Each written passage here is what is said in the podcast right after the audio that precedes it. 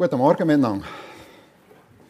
Ein wunderbares Lied. Welch ein Freund ist unser Jesus. Und denn, wenn wir von Freunden verlassen sind, er steht zu uns.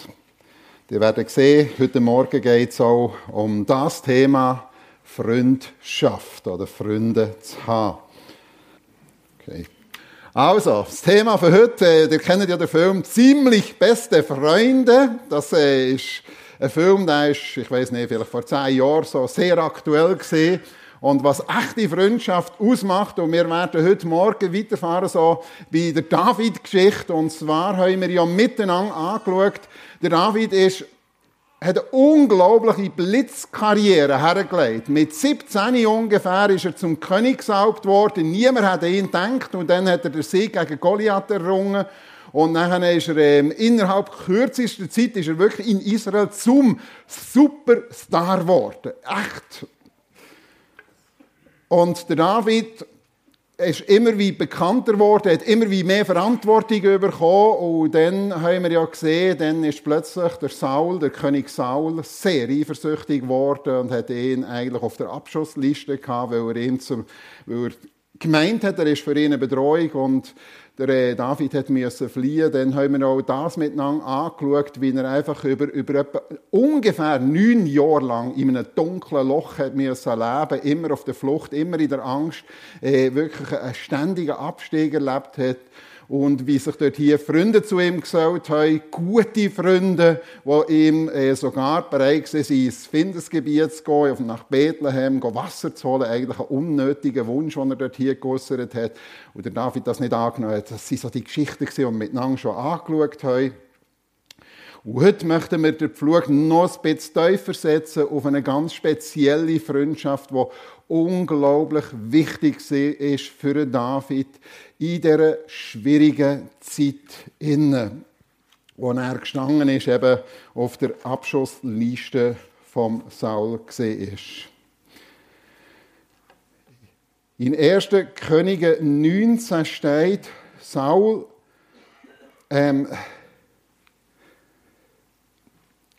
der Saul hat äh, letztendlich wollen, allen Knechten hat er gesagt, und vor allem seinem Sohn Jonathan hat er gesagt, schau, wir müssen den David umbringen. Und das, hat er, äh, das war ein Befehl gewesen, und äh, zeitweise und lange Zeit ist ja der Saul mit 3000 Mann unterwegs gewesen, um den David zu finden. Das muss man sich einfach vorstellen. Da ist sowas auf der Abschussliste gesehen, der David hat er unbedingt umbringen und darum sagt er hier zu seinem Sohn und zu allen seinen Knechten, hey, den müssen wir finden, den müssen wir umbringen. Und dann heißt, aber Jonathan hatte David sehr lieb und berichtete ihm alles. Die Freundschaft zwischen David und Jonathan. Ich habe hier einen Spruch gefunden, der hat mich sehr schön gedacht. Das heißt Freundschaft, weil man mit Freunden alles schafft. Äh, ich denke, das ist irgendwie ein schöner Spruch, der natürlich auch passt, ein Stück weit zu dieser Thematik. In 1 Samuel 18 sehen wir, wie die Freundschaft angefangen hat. Zwischen Jonathan und David, das ist eigentlich alles im Butter gesehen. Oder wir können sagen, okay, so gemütlich, wenn alles gut läuft, wenn man es tiptop hat äh, im Leben, also bei einem Bierli, äh, irgendein sagen, ja, hey, wir sind Gute Freunde, das ist noch alles einfach. So hat das eigentlich angefangen. Der David äh, äh, hat der Goliath geschlagen, er ist ein Königshof gekommen. Die, äh, der Jonathan ist der Sohn vom König Saul gesehen, der älteste Sohn, der Thronfolger. Und die haben sich dort hier gelernt kennen und die haben sich einfach total gut verstanden. Und dann heißt er hier, nach diesem Gespräch traf David Jonathan, den Sohn des Königs, vom ersten Augenblick an verband sie eine tiefe Freundschaft. Ja, Jonathan liebte David so sehr wie sein eigenes Leben. Saul behielt David nun am Königshof und ließ ihn nicht mehr nach Hause zurückkehren. David und Jonathan schlossen einen Bund und schworen sich ewige Freundschaft. Jonathan sagte, David, du bist mir so lieb wie mein eigenes Leben. Dann zog er den Mantel und die Waffenrüstung aus und schenkte sie David, dazu noch sein Schwert, den Bogen und den Gürtel. Dann steht da hier, David unternahm unter Sauls Befehl verschiedene Feldzüge, wohin Saul ihn auch schickte. Überall war er erfolgreich und kam als Sieger zurück. So machte Saul ihn schließlich zum Oberbefehlshaber zu seiner, seiner Truppen. Also, wir sehen, es ist alles noch in Butter. He? Alles ist noch gut. So kann man gut Freundschaften schließen, ähm, tipptopp aus. Aber wir wissen, es ist nachher, gerade unmittelbar danach, wo er eben so erfolgreich war, der David, hat das Ganze gekippt. Und der Saul hat eine richtige Eifersucht. Also, er ist sowas von eifersüchtig gesehen, wo ihn zum Jähzorn gebracht hat, dass er Speere nach dem David äh, geschossen hat und eben ihn auf, also wirklich zum Staatsfeind äh, Nummer eins eigentlich ähm, ähm, gemacht hat. Und wir wollen jetzt miteinander anschauen, die Freundschaft, die wir hier gelesen haben, die sie hier in guten Zeiten geschlossen haben. Was macht echte, gute Freundschaft aus? Und wenn wir hier darüber nachdenken, dann denkt vielleicht der eine oder andere, ja, okay, jetzt, äh, das Thema Freundschaft, das äh, bewegt mich jetzt gerade nicht so. Ich würde sagen, das sind auch Eigenschaften, die wir uns wünschen und auf unsere Fahnen auch als Gemeinde schreiben. Vielleicht im Hauskreis, aber generell in unseren Teams, in unserer Gemeinde, aber auch in unseren Ehen oder hier, wo wir Beziehungen miteinander haben. Es geht einfach darum, da wo Gemeinschaft, es sind eigentlich, sagen wir mal so, es sind schlichtweg Prinzipien von einer guten Gemeinschaft, von einer intakten Gemeinschaft. Also wenn wir hier über Freundschaft, aber natürlich insbesondere von einer Freundschaft, dass wir die Prinzipien anschauen. Freundschaft ist doch zuerst mal einfach verlässlich, wie es der Theo gesagt hat, Berndeutsch, Freunde zu haben, die uns nicht versäckeln. Oder? Die zuverlässig sind, die total, total loyal sind zu uns. Wo wir uns einfach darauf verlassen können, weil es eben gute Freunde sind, dass sie uns auch noch nach dem 12 wenn wir Hunger haben, eine Suppe machen. Und hier lesen wir, der David und der Jonathan haben also einen Bund geschlossen, sie haben einen Bund geschlossen und sie haben sich ewige Freundschaft geschworen. Ewig, das heißt, die wird Bestand haben. Durch dick und dünn. Haben wir vorhin auch gehört, oder? Das ist ganz wichtig. Nicht nur, wenn es gut geht, sondern durch dick und dünn. Und jetzt kommen die schweren Belastungen. Und das sind top schwere Belastungen die hier auf die Freundschaft eingewirkt haben. Wir müssen sehen, um wen handelt es sich hier, die zwei, die hier Freundschaften geschworen haben. Das eine ist der Sohn vom amtierenden König Saul. Es ist der Thronfolger es ist der älteste Sohn vom König Saul. Es ist eigentlich letztendlich übrigens auch, äh, wir lesen das aus einer anderen Geschichte, er ist auch ein top ausgebildeter Kämpfer gesehen, ein guter Soldat. Das ist nicht ein Weichei gesehen, der Jonathan, sondern das ist ein sehr äh, gut ausgebildeter Soldat gesehen äh, und letztendlich hat ja der auch müssen sehen. Da ist einer hier, der ist einfach besser als ich. Der ist besser als ich. Der ist top. Der hat der, ähm, den Goliath besiegt. Der ist zum Oberbefehlshaber gemacht worden. Der hat eigentlich letztendlich die Qualitäten, die einfach alles ausmachen, äh, was es braucht, um Erfolg zu haben. Und er hat ja auch Erfolg gehabt, der David.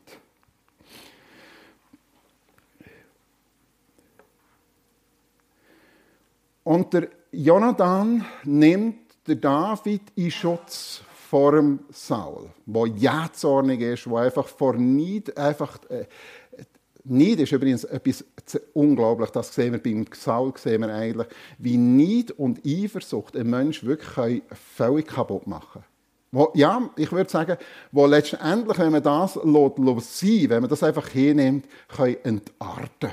Das sehen wir.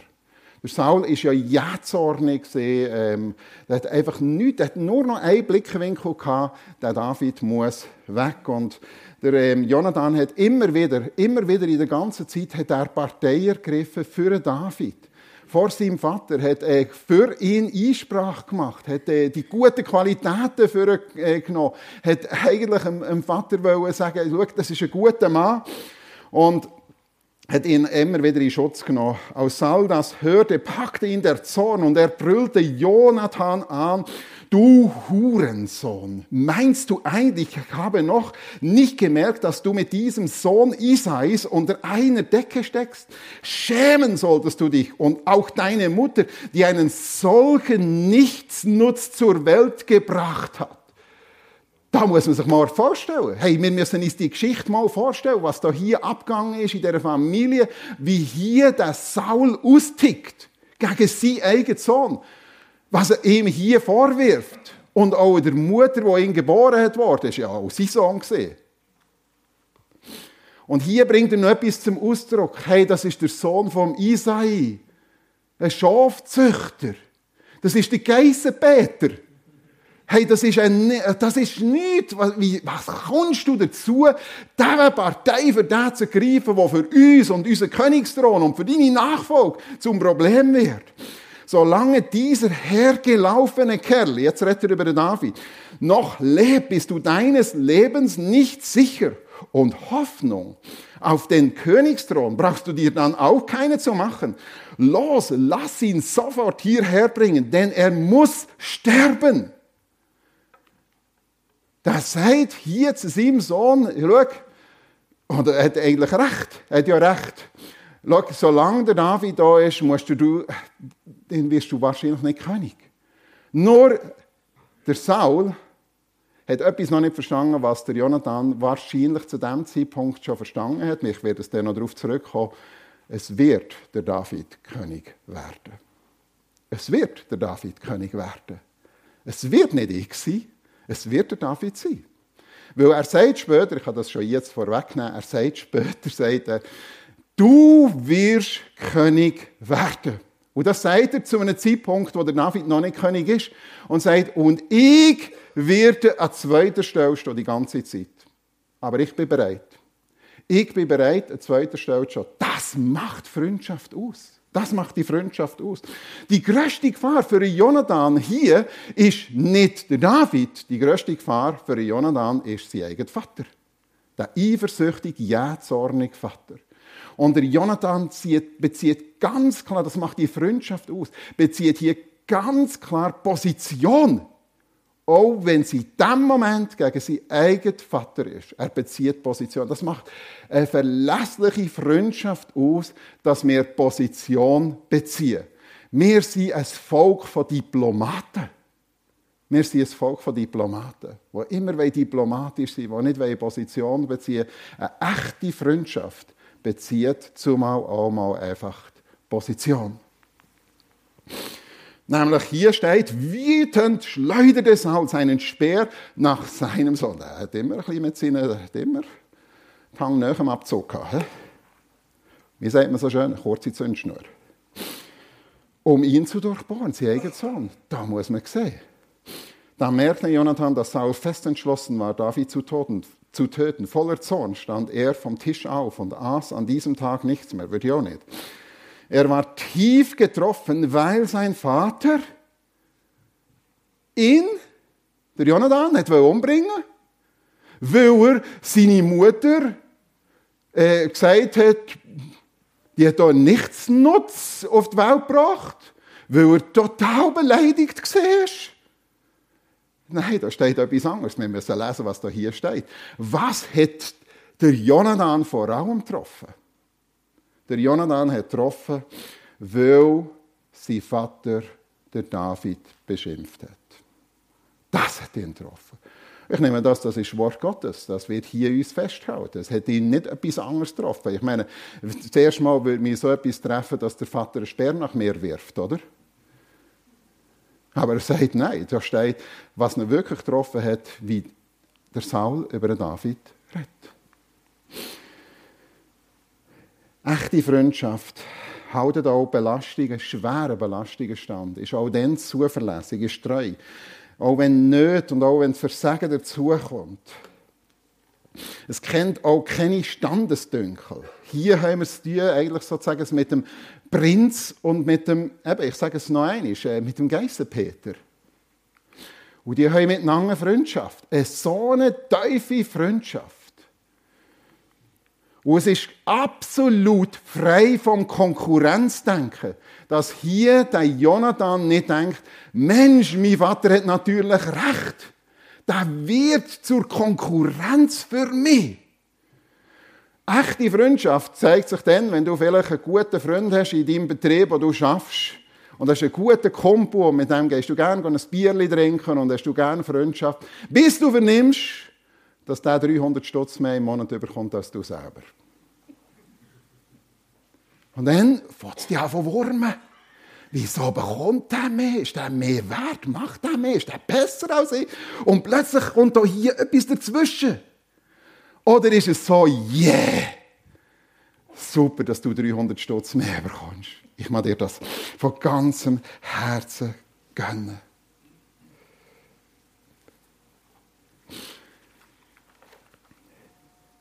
Wenn wir dem anderen das, was er hat und was er ist, von Herzen mögen gönnen. Wenn wir sogar mitleiden, wenn ihm das soll genommen werden wie hier der Jonathan in Bezug auf David.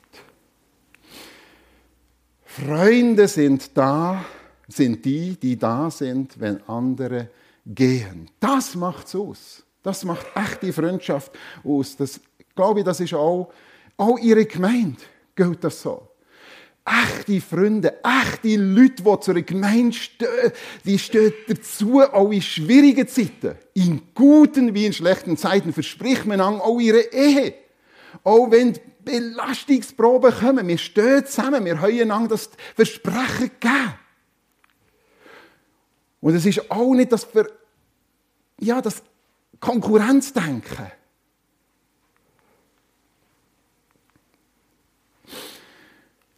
Aber wir leben in einer Zeit, ich würde sagen, da wird die Freundschaften, das ist inflationär. Das Wort Freundschaft, inflationärer Gebrauch, weil wir ähm, halt einfach in einer Zeit leben, wo wir sehr digital unterwegs sind. Und dann ist es so, wie es in Sprüch 18, Vers 24 steht, die bringen, die Sprüche bringt es immer so ein bisschen auf den Punkt. He? Ich liebe die Sprüche. Viele sogenannte Freunde gefährden dich, aber ein echter Freund steht mehr zu dir als ein Bruder. Facebook gibt ja noch andere. Also ich kenne mich in diesem Bereich nicht so aus, äh, sorry, äh, aber ich weiß, dass es ja darum geht, mega viele Freunde zu haben, äh, irgendwo in diesen digitalen, sozialen Netzwerken. Und dass man dann schaut, wie viel hast du, die mit dir befreundet sind? Und ich kann mich erinnern, 2014, also vor neun Jahren, hat der erste Sportler, äh, ist, ist im Wirtschaftsmagazin Forbes, äh, es war eine grosse Schlagzeile wert, weil er die 100 Millionen Grenze geknackt hat. Wisst ihr, wer das war? Der Ronaldo. Bis, dann, bis zu diesem Zeitpunkt hat es nur Shakira geschafft. Aber dann hat es der Ronaldo auch geschafft. 100 Millionen befreundet haben. Er, er hat dann nachher noch gesagt, jetzt kann er mit, denen, mit allen weltweit kann er kommunizieren. Boah, Äh, aber wieso kommt das im Wirtschaftsmagazin vor? Natürlich, weil Nike und Emirates und Samsung und was auch immer, die haben natürlich riesen Freude, oder? Wenn da irgendein Klick macht, ein Mausklick und irgendetwas noch äh, drauf ist von ihrem Unternehmen, dann hat das eine unglaubliche äh, Bandbreite, oder? Wo das erreicht wird. Das ist zum Eigennutz.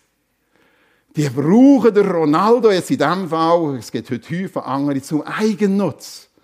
Und vor allem, das sind ja nicht richtige Freunde. Spätestens dann, wenn der Ronaldo vielleicht einen 11 Meter verschießt bei einem EM- oder WM-Spiel oder äh, wenn er mit seiner Mannschaft äh, irgendwie einen Misserfolg, vielleicht sogar ein Eigentor macht, einfahrt, dann hagelt es. Dann sind die guten Freunde, hey, wow, plötzlich werden die zu Konkurrenten und zu, machen ihn da fertig. Aber er gesagt, du kannst 3000 Freunde auf Facebook haben, ohne Internet bist du allein. Das ist der Punkt. Manchmal wäre es dann dran, sich echte Freunde äh, zuzutun. Qualität ist tatsächlich wichtiger. Und ich glaube, es geht tatsächlich auch, wenn wir um das Thema Freundschaft und Gemeinschaft äh, haben, nicht darum, wie viel können wir zählen von unseren Freunden, sondern Qualität macht es aus. In der Not auf treulose Freunde vertrauen, das ist so wie mit einem brüchigen Zahn kauen. Ja, Stell dir nicht vor, ich habe einen brüchigen Zahn und ich nehme eine Bündner Nusstorte. Das äh, ist mir eigentlich so passiert und dann ist ein Stück äh, Nuss noch drin. Okay, dann muss der Zahn halten, oder? Und wenn er, wenn er brüchig ist, dann macht es nicht die Nuss, wovon an, oder die Nussschale, die von angeht, sondern der Zahn. Und genau das ist das Bild, das hier gebraucht wird. Schau, nimmst ein Herzstück Brot, und kaufst und der brüchige Zahn geht hin. Nicht das Brot geht hin, sondern die Zahn geht hin. Die Freundschaft bricht auseinander. Oder eben mit einem lahmen Fuß laufen. Darum bin ich froh, ich bin schon so alt, dass ich schon Freunde hatte, bevor es Facebook gegeben Man hat viele Freunde, wenn man sie zählt, dass man sie. Und die geben an, wie viele Freunde das sie haben aber nur wenige, wenn man sie wirklich braucht. Und dann kommt es dann aus, ob es gute Freunde sind. Freundschaft ist fürsorglich, ist uneigennützig, ist vor allem nicht aufs eigene Wohl bedacht. Ein guter Freund ist in erster Linie ums Wohl von seinem Freund bedacht. Hier zwischen dieser Freundschaft, zwischen dieser Freundschaft äh, Jonathan und dem David lesen wir, dass der Jonathan sagt, was ist dein Wunsch? Was kann ich für dich tun? Sag du mir, was kann ich dir gut tun? Das hat der Jonathan der David gefragt. Der fragt nicht in erster Linie, was schlage ich für einen Gewinn dazu. Schau, das macht der Unterschied zwischen Saul und dem Jonathan aus. Der Saul hat den David gebraucht, solange es ihm zudient hat. Solange der Erfolg mitunter für sich selber einheimschen durch David. Und in dem Moment, wo er gemerkt hat, dass der Erfolg, den der David hat, auf David gemünzt wird, in dem Moment ist nicht mehr gut Wetter gesehen. Da hat die Freundschaft zwischen Saul und dem David gelitten, beziehungsweise ist völlig zerbrochen. Ja, ist gerade ins purlutere Gegenteil umgewandelt worden, eben zum Konkurrenzdenken. Anders ist es hier beim Jonathan. Er hat ja auch Grund auch, genau gleich zu denken wie der Saul. Ui, ui, ui, das ist eine Riesengefahr. Nein, das macht er nicht. Sondern er fragt ihn, was kann ich, wo kann ich dich noch unterstützen? Wo kann ich dir noch dienen? Und setzt das eigene Leben ein hier steht, er gewann ihn so lieb wie sein eigenes Leben. Und das sagt er auch zum David, sagt, du bist mir so wertvoll, so lieb wie mein eigenes Leben. Und das beweist er auch. Das beweist er auch. Voll und ganz. Das sagt er nicht nur so, sondern das stellt er unter Beweis. Und dann lesen wir hier, dann zog Jonathan den Mantel und die Waffenrüstung aus und schenkte sie David dazu noch sein Schwert, den Bogen und den Gürtel. Da können wir davon ausgehen, dass das wertvolle Sachen waren, die er, der Jonathan, hier von seinem Vater bekommen hat, vom König Saul, also von seinem Vater. Wertvolle und äh, sehr wichtige Sachen, was er hier eigentlich ableitet und dem David sagt, nimm du das. Das ist das Geschenk, das er ihm gibt. Und der Jonathan nimmt Nachteile in Kauf. Er sagt ihm, schau, mein Vater will dich töten, nimm die in Acht und halt die versteckt. Und er tut ihm das übermitteln. Sie ja, die, kennt ja die Geschichte, wie das, das Übermittlungsverfahren war, äh, wie steht, äh, ob er zurückkommen kann. Und nein, er kann nicht zurückkommen. Äh, und aufgrund von dem sagt er, äh, Saul zum Jonathan, hey, schau, Du brauchst, dir gar keine Hoffnungen mehr zu machen. Solange der, wenn du dich vor der stellst, wenn du jetzt den noch in Schutz nimmst, du, du wirst nicht, du bleibst, du bist und du bleibst nichts nutz. Du wirst es nicht schaffen, du wirst nicht mein Nachfolger. Aber dem Jonathan ist das nicht gleich, weil er einfach ja, keine Ambitionen hat, weil ihm einfach das so gleich ist, sondern weil er eben der David sehr hoch wertschätzt, weil er auch weiss, der hat die anderen Qualitäten. Und ich will ihm zudienen. Ich will, dass er das Amt übernehmen kann. Und nimmt die eigenen Nachteile in Kauf. Und er kann mitempfinden, ohne Neid und ohne Eifersucht, hier die Stelle nochmal, der David ist so was von betroffen, weil der Saul der David beschimpft. Manchmal wenn wir in Gemeinschaften, dass über andere herzogen wird, schlecht geredet wird, und wir sind schnell dabei, lassen uns mit reinnehmen und schlecht zu machen, der anderen oder die anderen. Das zeigt, dass wir ganz sicher keine oder schlechte Freunde sind. Vielleicht sind wir sogar, sagen wir es ja, wir haben eine gute Gemeinschaft mit dem oder jenem, oder wir sind gut befreundet. Aber nachher, wenn wir irgendwo sind und es wird herzogen, ja, ja, stimmt, oder? Ja. Also das zeigt schon mal, wie brüchig unsere Freundschaften sind und die Gemeinschaft, die wir haben. Freundschaft ist vertraulich, offen und ehrlich. Gute Freunde vertrauen sich einander an. Offen und ehrlich, das haben wir vorhin schon gehört. Ja, man kann es einem anderen sagen, äh, wie es einem zu Mut ist.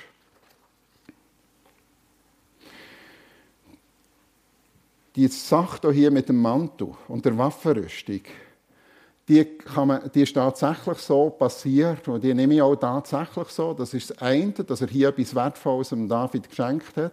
Und das andere ist, ich sehe das auch noch sinnbildlich sinnbildlich, dass sich hier der Jonathan verletzlich selber macht. Dass er hier seine Waffen abgibt und seinen Mantel und seinen Schutz und ähm, das ähm, ähm, David übergibt, den Bogen und das Schwert. Und er macht sich damit verletzlich, sich selber verletzlich. Wenn die Pfeile von seinem Vater kommen oder von den Finden. Natürlich kann man sagen, ja, irgendwo wird er schon noch irgendetwas gefunden haben, natürlich, schon klar. Aber es geht hier um die Sinnbildlichkeit, äh, wo, wo wir auch sehen, nachher, wie dass sie miteinander umgegangen sind. Ich glaube, dass es keine echte Freundschaft ohne das Wagnis gibt. Und das ist ein Wagnis und das Risiko von der eigenen Verwundbarkeit. Und das müssen wir uns merken. Es gibt keine echte, tiefe Freundschaft, ohne dass wir das Wagnis eingehen. Und das ist natürlich auch eine riesige Gefahr. Und ich habe es selber schon erlebt, wenn du plötzlich etwas preisgibst, von dir selber, von den eigenen Schwächen, vielleicht von Zweifel. Ich kann mich erinnern, das war noch in der Einlandser Zeit, wo ich dort hier etwas preisgegeben habe, einem Gebetsoben. Und prompt ist das irgendwo über die Hingentür wieder eingefallen äh, und, und in einen ganz anderen Zusammenhang. Wenn du nicht und die Emotionen und die Schwächen nicht musst verstecken und aufs Versagen nicht. Als der Diener verschwunden war, kam David aus seinem Versteck hinter dem Steinhaufen hervor, warf sich vor Jonathan zu Boden, verbeugte sich dreimal, sie küssten sich zum Abschied und beiden kamen die Tränen, die heu gesprühlet wie die Schlosshänge. Die haben ihre Emotionen gezeigt.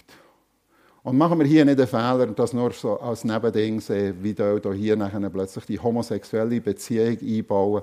Äh, hier geht es um ganz etwas anderes. Es geht um eine echte, tiefe Männerfreundschaft, wo andere Sachen im Spiel sind als Sexualität. Und sie können darüber reden und es ist gut, wenn wir Freunde haben, wo wir den Kauer auftun können von unseren in, in, ja, versteckten Empfindungen, von unseren Gedanken. Aber wir müssen uns, und das möchte ich sagen, wir müssen uns gut überlegen, wem dass wir den Keller auftun. Sind das Leute, die wirklich auch vertraulich sind? Das können wir nicht allen machen. Das ist tatsächlich so. Da zeigt sich echte, gute Freundschaft, dass wir das können und da wo wir wissen, das ist ein Freund, der kann mit dem umgehen. Da kann ich auch die Schwäche, da kann ich sogar meine geheimsten Sachen, wo ich damit zu kämpfen habe, kann ich dem anvertrauen. Ja, ich kann über Zweifel reden, vielleicht über Glaubenszweifel. Tun wir nicht so, als würde es das nicht geben. Sogar die Jünger nach der Auferstehung von Jesus Christus, wo Jesus die großen Worte sagt, geht hin in alle Welt und verkündigt das Evangelium, heißt er hier, der Satz vortragen wird immer verschwiegen. Das regt mir auf. Das heißt, und einige aber zweifelten immer noch. Und Jesus hat es zu allen gesagt, auch zu denen, die zweifelt haben. Und wir müssen auch wieder darüber reden, dass manchmal Zweifel aufkommen in unserem Glaubensleben. Und das macht gute Freunde aus, die dann nicht sagen, yeah, das hat ich nicht gedacht. Und gerade zum nächsten springen, du weißt du, der hat Zweifel. Merkt ihr, was ich meine? Noch während David heftig weinte, sagte Jonathan, geh in Frieden, David, vergiss nie, was wir einander im Namen des Herrn geschworen haben. Es soll für immer gelten, auch für deine und meine Nachkommen. Der Herr selbst ist unser Zeige. Ja, da wird wieder Bezug genommen. Wir haben das geschworen, wir stehen zusammen. Und wir halten das, was wir versprochen haben. Sie sind verschwiegen. Ich glaube, ohne Vertraulichkeit gibt es keine Sicherheit und ohne Sicherheit gibt es keine Freundschaft, einmal keine echte Freundschaft. Das ist ein ganz wichtiger Punkt. Wenn wir echte Freunde, wenn wir echte Gemeinschaft wollen, dann ist die Vertraulichkeit ein höchstes Gut. Und es ist versöhnlich. Es wird versöhnlich gehandelt. Der Jonathan bittet der David, schon doch bitte auch meine Nachkommen. Entziehe ihnen nicht deine Gunst. Selbst dann nicht, wenn der Herr all deine Finder besiegt. Der weiß das. Der weiß das längstens. Der weiß längstens, was mit dem David geht. Und er sagt hier, und hey, bis versöhnlich gegenüber auch meinen Nachkommen. Und das werden wir ein, anderes Mal anschauen. Der, der ist eine hoch emotionale Geschichte. Wie der David mit dem Mephiboset umgegangen ist, Sohn vom Saul. In Sprüchen steht, wer Freundschaft hat, will. Wer haben, will haben, verzeiht Unrecht. Und dann etwas weiteres ist erbaulich. Freundschaft ist mir baut lang. Ein guter Freund wird dich hochziehen und nicht oben abhauen. Es gibt so die, die ständig das Haar in der Suppe suchen. Ständig nur das Haar. Das gehört natürlich auch dazu, zu einer Freundschaft, zu einer Gemeinschaft, auch mal können sagen, das ist nicht Ordnung. Das gehört auch dazu. Das ist auch ein wichtiger Punkt. Aber wenn es nur immer darum geht, weisst ich bin dein Freund, ich darf dir das sagen. Und schon wieder kommt der Hammer. Und schon wieder kommt er. Und schon wieder kommt er, oder? Kannst du ermüden. Hier lesen wir, möge der Herr, das sagt der Jonathan zum David, Möge der Herr dir beistehen, wie er früher meinem Vater beigestanden hat, mit seinem Heiligen Geist, und dir Kraft und Sieg und vor allem das Königtum schenken. Geh in Frieden. Der Herr wird dich und mich und meine Nachkommen und deine Nachkommen für immer verbinden. Er zieht ihn auf, er ermutigt ihn, er macht ihn, gibt ihm Trost. Sie wissen, wir müssen hier auseinandergehen.